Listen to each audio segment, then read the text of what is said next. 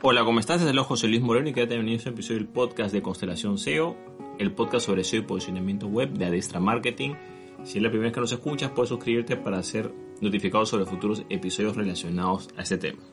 A continuación voy a hablar sobre algunas desventajas al utilizar herramientas para verificar textos copiados o plagio en un sitio web, sobre todo para el tema de contenido SEO, contenidos para posicionamiento ¿Qué es lo que sucede? Que algunos dueños de empresa y negocio utilizan estas herramientas antiplagio para verificar si el trabajo, digamos, de contenido SEO está bien o está mal, ¿no? Dice, bueno, cero plagio, se verificará con un software y si sale determinada, si sale determinado valor, se rechazará el artículo, ¿no? Vamos a hablar sobre las desventajas de utilizar este criterio. En primer lugar hay que tomar en cuenta que las herramientas antiplagio más que todo fueron desarrolladas como una forma de apoyo para ciertas personas que tienen supervisar determinada cantidad de textos. Ahora hay que tomar en cuenta que ese es un apoyo, porque una cosa es que la herramienta haga toda la función y otra cosa es que sirva como un apoyo a la persona que en este caso eh, va a revisar, que generalmente se hizo principalmente para lo que son trabajos de grado, trabajos académicos. El docente que va a revisar ese trabajo la idea es que esta herramienta antiplagio sea un apoyo, ojo, más no una sustitución. Incluso dentro de este rubro también hay problemas porque generalmente si tú pasas a un software antiplagio, claro, sin el trabajo de investigación citaste ciertos autores y, ahí van a haber pedazos de, digamos, de, texto que se van a repetir, por supuesto que la herramienta te va a dar, o sea, va a dar porque si estás citando tal cual párrafos, citando tal cual ciertos puntos, haciendo referencia al autor, por supuesto que te va a dar. Entonces hay gente, en primer lugar, que no entiende este concepto, el tema de citar, y que al tú citar textualmente ciertos párrafos o ciertas oraciones, te va a dar esa herramienta. Entonces hay que tomar en cuenta que hay que, en este ejemplo que estoy dando, hay que utilizar cierto criterio al momento de evaluar el resultado de la herramienta. Ahora vamos a lo que es la que nos interesa, que es la parte web, o la parte de contenidos a nivel SEO, ¿no? Entonces, ¿qué es lo que sucede? Que estas herramientas eh, han proliferado en el mercado, algunas son buenas, otras, digamos, no son muy buenas o no son muy responsables, y digamos, es como una opción fácil, ¿no? Oye, ¿para qué voy a estar revisando yo si puedo utilizar esta herramienta, etcétera, ¿no? Por ejemplo, hay personas que revisan este tipo de contenidos de otra manera. Simplemente agarran el texto, copian, lo pegan en el buscador, ven los resultados que son similares y si ven que algo es muy similar, van al, al sitio, lo leen y se dan cuenta si es igual o no es igual o qué tanto ha diferido. O sea, no solamente puedes utilizar esta herramienta, sino hay otras maneras de evaluar si es un contenido copiado o no. O sea, lo importante es que sepas es que la herramienta antiplagio no es, lo, no es la única forma, la única metodología, ojo, a nivel de contenidos web para verificar si es un contenido copiado o no. Y ten en cuenta que al final lo que se quiere es ver que desde el punto de vista de Google el contenido no esté copiado como tal, que eso es lo que te interesa, ¿no? Ahora, aquí hay un punto muy importante que es el tema de citar la fuente. Entonces, si por ejemplo, si un contenido, un sitio web está generando contenido, estamos claros que si ese contenido es copiado, no va a ayudar mucho a lo que es el SEO posicionamiento web, incluso lo puede penalizar un poco, ¿no? Pero para, digamos, quitarnos un poco las dudas y ver qué es lo que realmente, digamos, dice Google sobre el caso, entonces vamos a leer la norma y voy a dar la, la, interpretación respecto a este punto. En la sección de normas, en lo que corresponde a las políticas de spam de la búsqueda web de Google Search Console o consola de búsqueda de Google, menciona hay una sección que se llama contenido copiado. ¿no? Voy a decir textualmente y voy a dar la interpretación de cada punto. Tal cual dice, ¿no? Algunos propietarios de sitios web basan sus contenidos en contenido copiado o extraído de otras páginas, que suelen ser más fiables. El contenido copiado, aunque provenga de fuentes de alta calidad, no proporciona valor añadido a los usuarios si no se incluyen servicios útiles adicionales o contenido propio del sitio. También puede suponer una infracción de derechos de autor, esto es muy importante, ¿no? Es quizás uno de los principales problemas que pueden haber, ¿no? Además de que puede disminuir el posicionamiento de un sitio si se ha recibido un número significativo de solicitudes válidas de retirada por motivos legales. Entonces, aquí hay un primer punto que hay que tomar en cuenta, ¿no? Afecta no solo al posicionamiento, sino también puede afectar a la infracción de derechos de autor, pero el posicionamiento como tal más va a afectar cuando se reciben este tipo de solicitudes de retirada de contenido por temas legales. O sea, si hay solicitudes formales y un sitio web tiene varias infracciones referentes a ese punto, entonces lo que hace el motor de búsqueda es que le va a quitar posiciones. Entonces, por ejemplo, si un sitio web tiene la costumbre de estar copiando contenido y no cita las fuentes, claro, en algún momento alguno de esos que les ha copiado, comenzando que el motor de búsqueda sabe lo que está haciendo y de esas fuentes, digamos, se queja ante Google o hace ciertos procedimientos, posiblemente va a perder posiciones, ¿ok? Ahora hay que tomar en cuenta que una cosa es citar, tú puedes citar un párrafo o digamos un contenido colocando su enlace externo como tal, pero si tú no agregas contenido, O sea, tú no agregas contenido que añada valor, que haga una reflexión o contenido adicional, claro, lo está tomando como un copiar y pegar. Ahora, ¿qué es lo que dice Google referente a algunos ejemplos que da? Aquí dice, bueno, algunos ejemplos de contenido copiado de forma abusiva son, da cuatro ejemplos concretos. Número uno, sitios que copian y vuelven a publicar contenido procedente de otros sitios sin aportar contenido original ni valor añadido, ni siquiera citar la fuente de contenido original. O sea, si tú copias y pegas y no agregas nada y no citas la fuente, estás en la infracción y lo más probable es que te vaya a afectar. Ahora, este es el punto más importante que es el que viene a continuación. Sitios que copian contenido de otros sitios, lo modifican ligeramente, por ejemplo, eh, sustituyen unos sinónimos o, unas técnicas automatizadas y lo vuelven a publicar.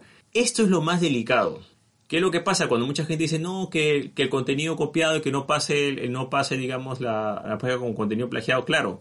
Entonces mucha gente dice, bueno, agarro contenido, le modifico unas ciertas cosas y claro, como están muy enfocados en lo que es la herramienta antiplagio, se centran en pasar la herramienta antiplagio, pero Google los penaliza. ¿Por qué? Porque detecta, si bien eso puede detectar la, herramienta antiplagio, hay que tomar en cuenta que Google es más avanzado que la herramienta antiplagio. Si le cambia ciertas palabras y sinónimos, claro, posiblemente va a pasar ese, ese filtro, pero Google lo va a detectar. Entonces, ahí viene el primer error. Utilizar un parámetro como la herramienta antiplagio que no tiene, digamos, la suficiente capacidad para poder detectar este tipo de infracción que es cuando, se, cuando tú colocas tal cual lo mismo, pero modificas ligeramente algunos sinónimos y algunas palabras. Incluso hay unas técnicas automáticas que también hace eso. Entonces, este punto es fundamental. Por eso es que en lo personal yo no recomiendo mucho utilizar herramientas antiplagio. Más que todo lo bueno es que tengas un buen redactor. Y por último, que pueda generar contenido nuevo. Y ese contenido nuevo tú te puedes dar cuenta. Vamos a poner un ejemplo, ¿no? Algo bastante sencillo, ¿no? Si tú agarras un párrafo y ese párrafo lo copias y lo pegas en Google, automáticamente te van a salir los sitios que se parecen en ese aspecto, ¿no? O sea, digamos que va a ser más preciso porque ya te está diciendo lo que está indexado y lo que no está indexado, ¿no? Pero ¿qué pasa? Que cuando el centro de todo esto es la herramienta antiplagio, se comete este error y a veces el escritor, en vez de quizás enfocarse en quizás citar una fuente y colocar un enlace en el tema de posicionamiento, digamos, eh, web mal hecho, se enfoca mucho en los enlaces externos y se tiende a estigmatizar o a ver mal los, enlaces salientes. Por ejemplo, si tú citas un contenido externo, tienes lo citas tal cual y colocas un enlace saliente y agregas eh, tu punto de vista o agregas eh, contenido adicional, está bien.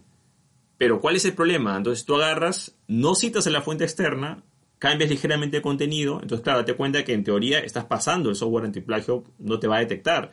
Pero a nivel de Google estás haciendo eh, algo que te va a perjudicar mucho y que Google lo va a detectar fácilmente. Entonces, en este segundo punto es donde muchos sistemas que se basan en lo que es la herramienta antiplagio fallan y no pueden detectar. Y sin querer terminan incentivando ese tipo de comportamientos. Porque, ojo, no es malo citar una fuente si colocas el enlace externo. Eso no está mal. Claro, si tú colocas una fuente con enlace externo, la herramienta antiplagio te lo va a decir. Pero no se trata de usar la herramienta antiplagio para tú, digamos, dar tu evaluación final. Lo correcto sería en este caso, si tú vas a evaluar un contenido, si está copiado o no, por ejemplo, tendrías que leerte el artículo, podrías utilizar la herramienta antiplagio como una segunda opinión y si ese artículo cita una fuente externa, tendrías que leer la fuente externa y ahí te darías cuenta más o menos si realmente está agregando o no está agregando contenido, si le está citando correctamente o no lo está haciendo. Entonces, la evaluación en este aspecto tiene que cambiar y no puede estar muy centrado en la herramienta automatizada, sino en el análisis verdadero. Ahora, por supuesto que lo correcto es que si tú tienes un buen editor, tú tienes un buen escritor, no vas a tener este tipo de problemas.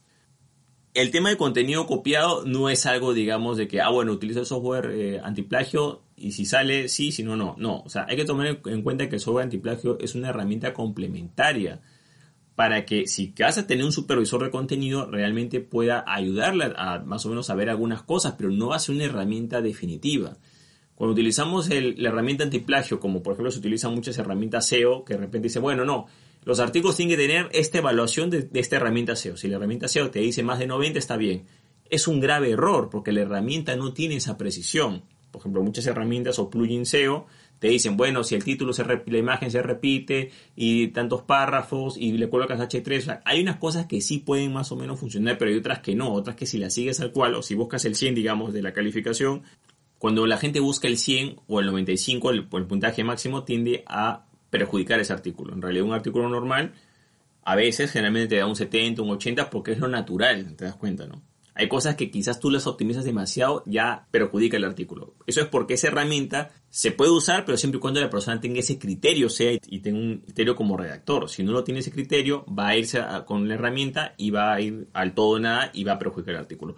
Lo mismo pasa con, el, con la herramienta antiplagio. Si, le, si estás buscando cero plagio en la herramienta, como tal, y no entiendes los conceptos que te he mencionado anteriormente, lo más probable es que termines perjudicando ese artículo. Entonces es importante que sepas que esas herramientas solo son una herramienta de apoyo y que tiene que haber un criterio, una persona que esté familiarizada con eso y que pueda utilizar esa herramienta como apoyo, pero no como no vas a sustituir el trabajo de la persona por eso, porque lo más probable es que termines generando contenido que al final va a ser contraproducente con tu propio sitio web.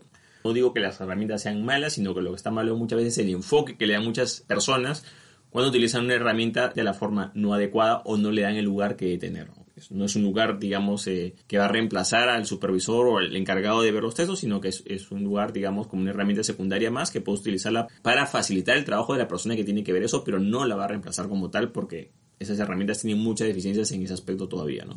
Porque esas herramientas, como toda herramienta en general, no es perfecta. Tiene ciertas cosas que para eso precisamente está el tema del criterio y date cuenta que siempre la mejor combinación va a ser el criterio humano más la herramienta. El criterio del humano, el experto, más la herramienta. Generalmente cuando uno dice, no, la herramienta reemplaza a la persona, es porque no conoce mucho del tema. Y aquí voy a dar unos ejemplos bastante sencillos, ¿no?